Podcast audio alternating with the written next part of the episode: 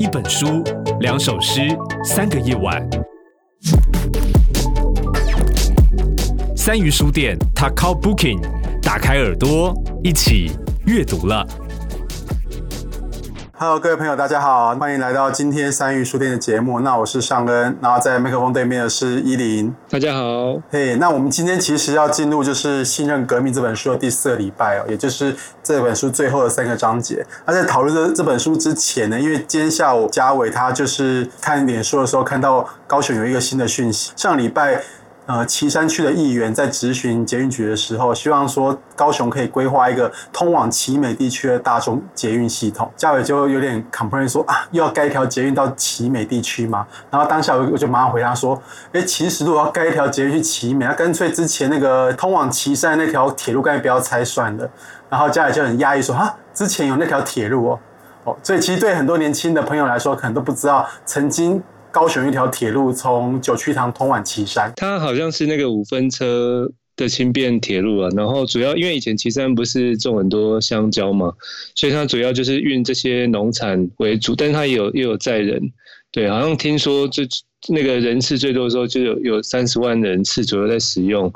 然后刚那个尚恩聊这个啊，其实我就是有查了一下，其实我们高雄的捷运的路网，就是长期来讲，因为我们现在不是红橘两线嘛，一个十字形，对，其实它长期的路网也有这一条，它它就是大概沿着楠梓线西，就从九曲堂然后往北，一直到呃刚刚尚恩讲的那个旗尾，再往上一点这个地方。然后我觉得近期可以加上一些历史啊，甚至譬如说相关的文学，我们可以来来重新来来想一下这个路线这样子。因为其实那条路线。呃，如果大家去岐山玩，就去老街玩。那老街的那个它的尾巴就是岐山火车站，那火车站就是当初那个旗尾线。而且那时候我就跟嘉，今天下午就跟嘉瑶说，你竟然不知道那边有有铁路？之前那个钟理和的小说都有写过这一个地方，因为钟理和他跟他的老婆就钟台妹曾经有私奔的记录嘛。哦，那时候他们就是呃台妹就是从美浓那边坐。火车五分车要到旗山车站去跟钟理和去买粥果，因为那时候有蛮多人都会去那边，因为那边有很多工作。如果大家有看过钟理和的《立山农场》这些小说，会发现其实钟理和他在前期的时候，就从中国回来之前，他其实对于中国有一种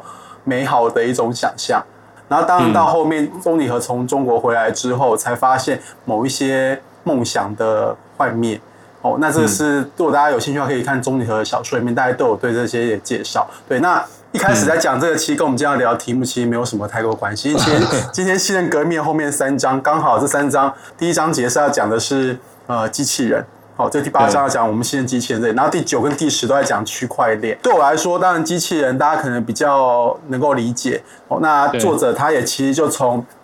几个机器人的实验来跟大家介绍，就引引入大家开始去思考，我们是不是该信任机器这样子的一个未来的一个可能性。那他而且我觉得而且他一开始破题的那一个实验很好玩，就是他们做一个实验，一个 BERT 的一个机器人，那它有三种机器人，是专这这机器人是专门帮助那个厨师烘蛋。的那其中，它就是设计了两款 A 跟 B 两个都是没有表情，但 A 呢就是工作效率极快，而且几乎不会发生任何错误。那 B 呢是比 A 逊色一点点，但他们都没有任何表情。那 C 是一个呃就是有表情，然后他做错事给你 say sorry，但他就是动作非常非常的呃笨手笨脚，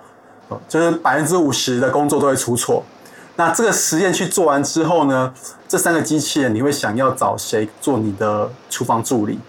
依林会找谁？应该应该应该找 A 吧，但是这个书讲出的结果好像不是 A。对，但结果现在是 C。他们大家认为 C 最值得信任，就是百分之五十出错率，但会跟大家像人类一样会跟人家 say hello，或是陪笑，或是说对不起的机器人，竟然是我们最信任的。人类到底真的信任是什么呢？嗯。是信任那一个机器的呃百分之百无出错率这个人能力呢，还是我们其实信任的是一种我们它看起来跟我们类似？嗯，过去的。人跟机器的关系是人去依赖机器去执行某一些工作，然后透过这些工作来协助人类达成它的任务。那未来的机器的信任呢，它变成是人类信任机器去决定某些事物，然后来达成人类想要的需求。机器开始从执行者的角色变成未来决策者的角色。过去的我们是控制机器来协助我们，像我们家有扫地机器人，所以我们按个按钮，扫地机器人就出来扫地。可是未来是扫地机器人，它决定，诶，今天家里有点脏，所以要出来扫。以一种感性来说的话，人类好像有一点点，我觉得有点不能接受。可是就理性来说的话，机器的设定绝对是最偏差无误的啊。老实说了，我们人脑再怎么样的精明，或是怎么样的善于善于播化，都还是没有机器的来的、嗯、来的完整。哦，所以这本书里，所以这个这章节里面，呃，就是 Boseman 就从这样子的切入之后，就开始去介绍一个完美的机器人，像他举那个扑克牌的那种赛局，那个的那个比赛。嗯对啊，人工智慧一开始被人类电得迷迷冒冒，但是打了一两千局之后，他学会所有的事情，然后也变得是呃比人类更厉害。然后或是我们之前看呃所谓西洋棋，哦，IBM 跟西呃跟西洋棋高手互相的对战，深然，嗯，对啊，现在已经几乎人类几乎不一定可以赢过人工智慧了，嗯，不管棋局或是。呃，扑克牌局，它其实都还是某一种有一些直觉，或者是科学里面称为叫做不完美资讯，就它不会有一个完整资讯，所以透过直觉或是某些运气的状态底下，因为是扑克牌，机器人都有办法在这个情况底下去掌握所谓的不完美的资讯，然后能够击败人类，连直觉或是运气都可以被数据化。嗯，这听起来 听起来就觉得机器人根本就是非常的伟大了，对啊，甚至那个霍金讲说，如果人工智慧啊，它只要有一个基点出现，当它会自我学习的时候，人类的末路就来临了，也就是人类已经无法再预期机器的下一个步骤，而那个自我学习又是现在我们在推动人工智能非常重要的部分。那个，因为以前就是我们很多时候都会想说用。呃，把我们人类的思绪啊，这些像刚刚上上文讲的那个，包括连下棋那那一种感觉什么，他就想要变成是很呃逻辑语言或者这种程式语言去写，然后后来会发现遇到很多困难。可是就是随着像我们现在，因为因为网络各各式各样这样进步之后，其实后来都会变成是他们呃科那个。资讯工程师他们的做法就会变成说，其实他已经不太去写那些程式，而是要让他去从这些现象或数据中去去自己找出一些。逻辑这样，然后像接下来他就是有提一个例子，就是那个聊呃有一个聊天的呃微软的那个机器人，叫他中文翻都叫小戴。简单讲就是说，他就让他自己去看很多网络上的文章，然后呃自己学习的这些乡民网民的发发言之后，他就变成他去发发一些文字。可是后来发现，所以刚开始就是还蛮讨喜的，后来就开始有一些呃种族歧视啊，或是酸言酸语。可是那种就是会很两极化嘛，就是一般两对，因为喜欢极端的就很极很喜欢。然后其他人觉得说，哎，他怎么讲出这种话？可是后来他就被被被关掉，这样对。其实作者就是波兹曼，他在讲这件事的时候，其实我觉得，呃，我我有一个感觉说，他在讲说，因为现在是在。我们之前都介绍过，现在在分散式信任的时代嘛，然后说他其实，我觉得他除了讲刚刚这个机器人以外，其实他也有点意在言外，在讲说，其实我们现在在呃我们所谓的这种在网络上的公民们，其实我们也会有一点点像是他这样，现在比如说我们就会朝声量比较大的，或是朝呃某一些就是讲话比较极端的人去靠近，然后这个其实你看。我们在比较垂直的这种教育上，或者我们在比较横向这种公民社会上，好像你。看很多社会现象也会的确有这样的状态，所以刚刚我们前面呃在讲说机器人的这种深度学习状态等等，我觉得波兹曼其实好像也是在讲说，我们来到现在这种分散式的时先信任的时候，其实我们讲他刚刚讲的那个不止在讲机器人，其实我们我们也变成是一种新的学习的有机体，它就还还蛮像这种是是呃新的人工智慧对，然后就是我觉得他是借由这个其实要提醒我们，所以我们这件事情应该要好好的去去去深思一下，对，嗯，所以其实我们可以想象，我们如果把一个孩子丢到网络上面，他就可能会变小戴，变成小戴，变成这样机那个机器人，对，那对。但是这个东西你又没有办法说他的学习是有问题的，因为他就是透过各式各样的网络上面的留言或网络上面的讯息，然后去学习他得到知识的方式。就是他里面有讲一句话，我就蛮喜欢，他有说。在网络上很多行为怎么？因为我们都画一个指头就就完成了嘛。然后说我们其实现在每一个案件都在行使我们的权利，然后就是你你在维护什么，或者在呃把谁往哪里推啊？其实就是就是我们现在每每天的这个手指头都在做这件事情。对。那除了这个部分之外，他其实在这呃这个章节里面的后半段提了一个有关于那个伦理的问题。那他举了一个我觉得很有趣，叫电车问题。假设呃我今天我是一个司机，然后一旦发我当我发生意外的时候，我。到底我我如果再直直直直开下去的话，我可能会掉到河里面，然后我们车上六个人都会死掉。嗯、但如果我一转弯呢，我可能转到路上面，我会救这车上的五个人，但我可能会撞死路上行走的某一个人。那这时候我身为人类，我会不会做这个决定？我身为那个司机，我会不会做那个决定？路上走那个人是无辜者，对啊，他对啊，如果他被他被撞死，他是无辜受害者。可是这个东西放在机器人的判断里面。如果我们以功利让他作为一个他的他在思考学习思考的一个一个他的基础基础的话，那他可能就真的做出一个最有利的安排。自动驾驶车，假设如果它不撞到前面那个人的话，我车上我车上这个车主我可能就会因此而丧命。那到底这个、嗯、这个自动驾驶车要不要让他去撞那前面那个人？这也是个道德两难。然后假设车主是老人，七八十岁的老人，而路上走的那个行人是一个怀孕的年轻妈妈，嗯，那该怎么办？所以这个这个东西，事实上，我们当我们进入到所谓，我们听起来好像让机器人来做决策很棒，让机器人成为我们未来的世界的一个很的的重要的一个工作的很棒的事情。但事实上，它背后还有很多所谓这种道德的两难，这种伦理问题需要被解决。它可能不是科技的问题了。那接下来，它的下一两个章节都在讲区块链哦。那区块链其实应该是这、嗯、这五六年来，这五年来非常非常夯的一个议题。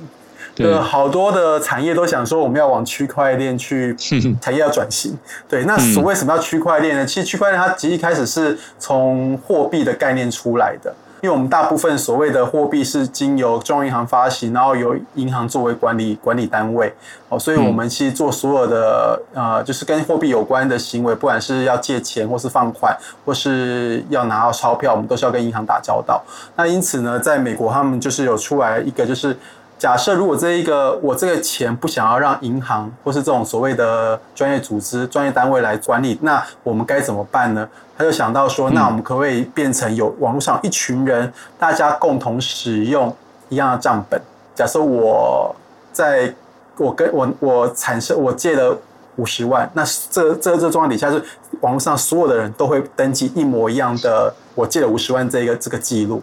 所以就变成是原本是以银行透过授信或是他专业单位、专业机构的一个位地位来去保证我这个五十万的信用，现在变成所有的人。来让我去确认我这个行为的信用，就没有所谓的上对下的关系，它就是所有人都是对等的，都是没就是没有中央中央集权的，而且每一个人的电脑都留下记录，所以它是无法被篡改的。对，你无法像什么银行可能可以做假账干嘛的，嗯，但你这个就是所有人都做一模一样的记录下去之后，你是无法在里面做出假账。每一个人都是透明的，哦，因为每一个每一个每一个帮你登录的这个所有使用者，他都是他都是。大家都是透明存在在这个网络上面的互动，产生了这个所谓的新的一个所谓的区块链的分散式的信任。那这是区块链应用在货币的一个概念。我自己是觉得比较有趣的是，像刚刚上刚讲的那几个特性，就有四个嘛，因为它比较呃，它就是分散式的账本嘛，然后它是去中心的管理，它就是不是没有银行那种，然后它的资料是不可以不可逆的，就不可以去篡改。不是不可以篡改，他他其实书中有写说，有骇客也曾经想说要要去改，可是那个包括成本各式各样的那个实在是太太庞大，然后再就是它的透明跟匿名性。然后我想要讲的是说，那个去年就是不是香港就是在发生呃很多运动，特别最后就是在反送中的时候，不是因为刚好那时候在看新的革命，然后在看也是看这个章节，然后看到反送中的时候就觉得哦，原来这件事情是那么息息相关，因为像。呃，那个那个社会运动，其实很多过往的政权都会觉得说，哎，反正一定是那几个起头的在在搞鬼。我就只要把头抓起来关起来，这些人应该这些乌合之众应该就散。我我想说，这也不止香港，这应该很多，大概可能在近代蛮多的掌权者都会这样想。然后看起来也是有有用的，可是那香港那一次你就发现说完全没有用，因为他他就跟刚刚那个区块链那四大特性几乎一模一样。他也没有说谁黄之锋也不是也不是头啊，只是把他也没有你把他抓起来没有用，因为其他人还是继续。然后你要去找到那个谁，也他就是像刚刚讲第三个特。完全这些路径就是没有办法去去改或者去害，然后每一个人都是透明匿名，可是他们又有一定的。默契。那我是想说，这个虽然说刚刚上恩介绍这个区块链一开始是为了金融，可是我觉得他现在因为因为这整本书都在讲这种科技跟新的嘛，我觉得他后来也在社运或像这种公共议题方面会产生一个很特别的效应，而且我我相信这个也不会只有在香港，我我觉得接下来应该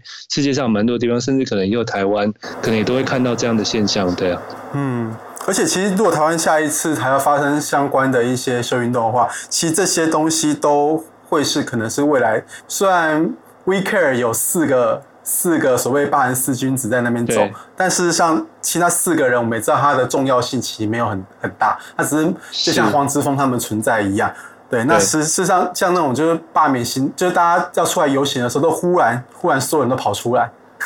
嗯，对，所以我觉得这可能是为所以区块链的这样子的一个形式，可能这是未来在社会运动上面来做的。那但是另外一个东西，就是因为其实我知道伊琳现在都在呃北部的工作嘛，那其实每一天去接触很多有关于就是科技怎么跟所谓的艺文产业结合。那其实很多时候大家也都想说用区块链来应用。那现在你你自己看有什么样的一个趋势吗？他先，我们先讲这书里面，他其实有讲到几个例子，一个是说像那个药嘛，因为怕很多伪药，所以药也可以用用这个，因为它等于说你的履历是没办法篡改，就是从实验室，然后一直学名药，一直到后来出来，然后还有像那个钻石这个这个产业，对，就是因为大家以前看那个血钻石，其实都有很多它的，你都不知道它的来历是是什么，然后好像大家最后在百货公司买的可能会是血钻石，所以像这些。会应用，然后现在我我刚跟商人聊一下，就是说现在好像那个艺术品方面是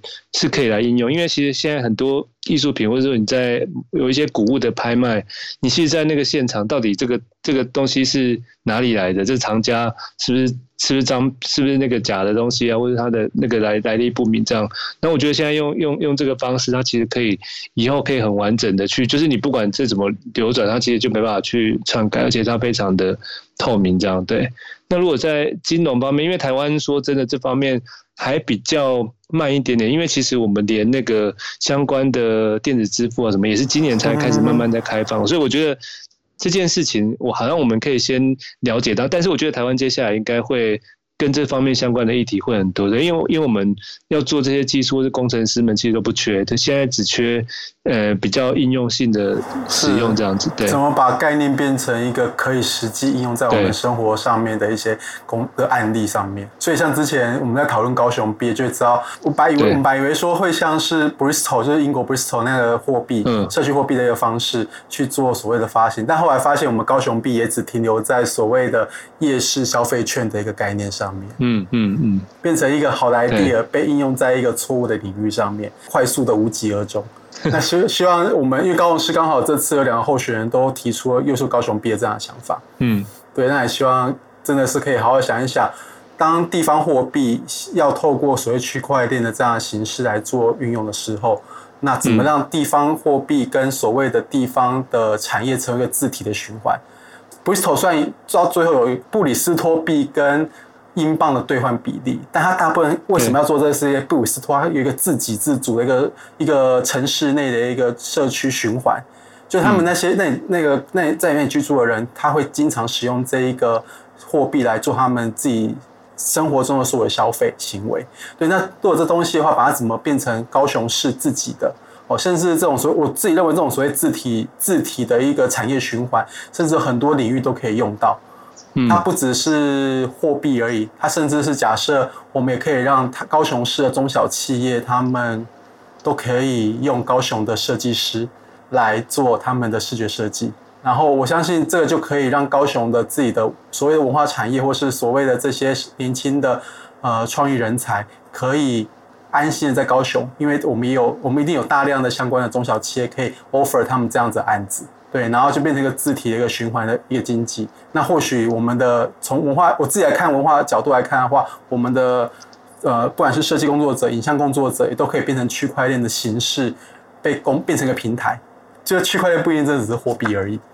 对，刚刚尚恩聊到那个这种方式啊，因为我我一直在想书名，我想起来就是。之前台湾有一本书叫做《哇，原来这也是合作社》，他其实就是去去考察，像刚刚上人讲那个布里斯托币，他考察很多类似像英国这些案例，然后他们譬如说有一点像是我们旗津跟鼓山不是有渡轮吗？是，他们有有有那个地方是进步到说，他那个渡轮就是如果说以我们我们高雄自己的。的这个呃范围来讲的话，这它就有点像是说，哎，我们旗津的居民自己来经营这个渡轮，可是它是用合作社的方式，然后它也有自己的货币，然后他就是他，他当然要盈利，可是他的盈利就是为了我要买新的船，我要付钱给这个开船的人相关的成本，然后他这个钱是也可以换成新台币这样，类似像这样，然后他们就是用用合作社的方式，然后加上像刚刚上面讲的这种概念去做这个事情，所以这的确像这些概念加起来，它其实可以玩蛮多事，而且它是。非常的正面积极的，不是只有科技科技面而已，对啊。对，而且其实它大概有几个面向要做到，也就是刚刚一直说科技，它绝对可以让高雄在就是科技的科技的工作有一个跟这货币有一些相关的一些合作。那另外就是呃地方的经济、地方的产业的合作。嗯、那我觉得，但我觉得最重要、最重要的是地方社区的共识。那高雄币可以成为一个地方社区的凝聚力，但要怎么做，就要看。未来政府有没有什么样的真的很认真的往下做下去？嗯，对，大家可以看 Bristol 哦，布里斯托在英国的一个一个西南角的一个海港城市，跟高雄一模一样。嗯、然后他们很有趣，他们的人喜欢听音乐季，没有所谓的大型的表演音乐场地，他们喜欢在小 pub，然后在户外听音乐，那是一个很有趣，然后非常具有社区动能的一个一个城市。好，那我们今天就是，哎、欸，我们把新闻革命都讲完了。对，大家如果有兴趣的话，就再从头看这本书。我觉得，呃，不管从科技切入，或者从所谓的社会社会学切入，我想，我想这本书都可以带来大家很多很新鲜的观点，或是很有趣的一些论证的过程。那我们今天就到这里结束了，嗯、谢谢。好，拜拜，拜拜。一本书，两首诗，三个夜晚。本节目由高雄三余书店制作提供。订阅 t a k o Booking，请上 Apple Podcast、Spotify 等平台。